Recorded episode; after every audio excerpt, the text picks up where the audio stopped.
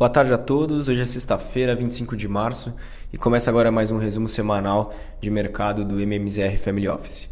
Iniciando pelo mercado americano, o resultado da semana foi positivo, com as três bolsas indicando maior otimismo de que a economia do país conseguirá navegar em meio ao aumento de sanções contra a Rússia. Na semana, o Dow Jones acumulou alta de 0,31, o S&P 500 alta de 1,79 e o Nasdaq de 1,98. A curva de juros americana abriu na semana. O rendimento do Treasury de 10 anos fechou hoje em 2,74%, puxado pelo tom mais hawkish do membro dos, dos membros do Fed nos últimos dias. O mercado passou a precificar 70% de chance da próxima alta de juros ser de 0,5%, ao invés do 0,25% que vinha sendo, eh, vinha sendo falado. O petróleo segue no centro das atenções dos bancos centrais pelo mundo, né, e ainda bem distante daquele patamar de 100 dólares. É, o contrato do petróleo Brent para junho fechou em 117,37 dólares o barril, acumulando uma alta de 8,74 na semana e trazendo aí mais preocupações inflacionárias pelo mundo. Em relação aos dados macroeconômicos divulgados essa semana, o número de pedidos de auxílio-desemprego nos Estados Unidos apresentou uma redução de 215 mil na semana anterior para 187 mil, e essa que é a, é a menor leitura para esse indicador desde 1969, indicando aí que o, o nível de atividade no, nos Estados Unidos segue bem, bem alto. O PMI de serviços acelerou em março a 58,9 versus um consenso de 56 e o PMI composto também aumentou. Na Europa, as bolsas apresentaram leve alta no dia, mas o resultado foi levemente negativo no acumulado da semana. O índice europeu Stock 600 apresentou queda semanal de 0,22, o DAX da bolsa alemã caiu 0,74. Uma notícia mais animadora para a Europa foi o anúncio por parte dos Estados Unidos de uma força-tarefa de emergência com a função de fornecer no curto prazo à União Europeia é, pelo menos 15 bilhões de metros cúbicos de gás natural, com um aumento esperado no futuro, elevando esse fornecimento até 50 bilhões de metros cúbicos por ano até 2030.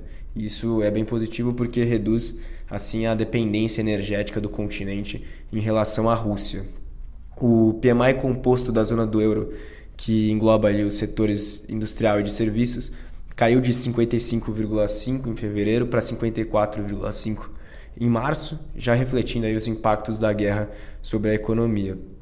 Vindo agora para o Brasil, o fluxo estrangeiro para os ativos locais puxou por mais uma semana a recuperação dos índices.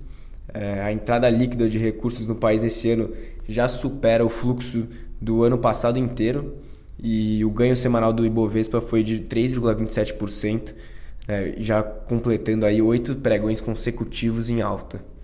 Na parte corporativa, destaque para a Cogna, que saltou quase 20% após divulgar melhora nos resultados do quarto TRI, e a Petrobras também se destacou na semana com alta de 5,5%.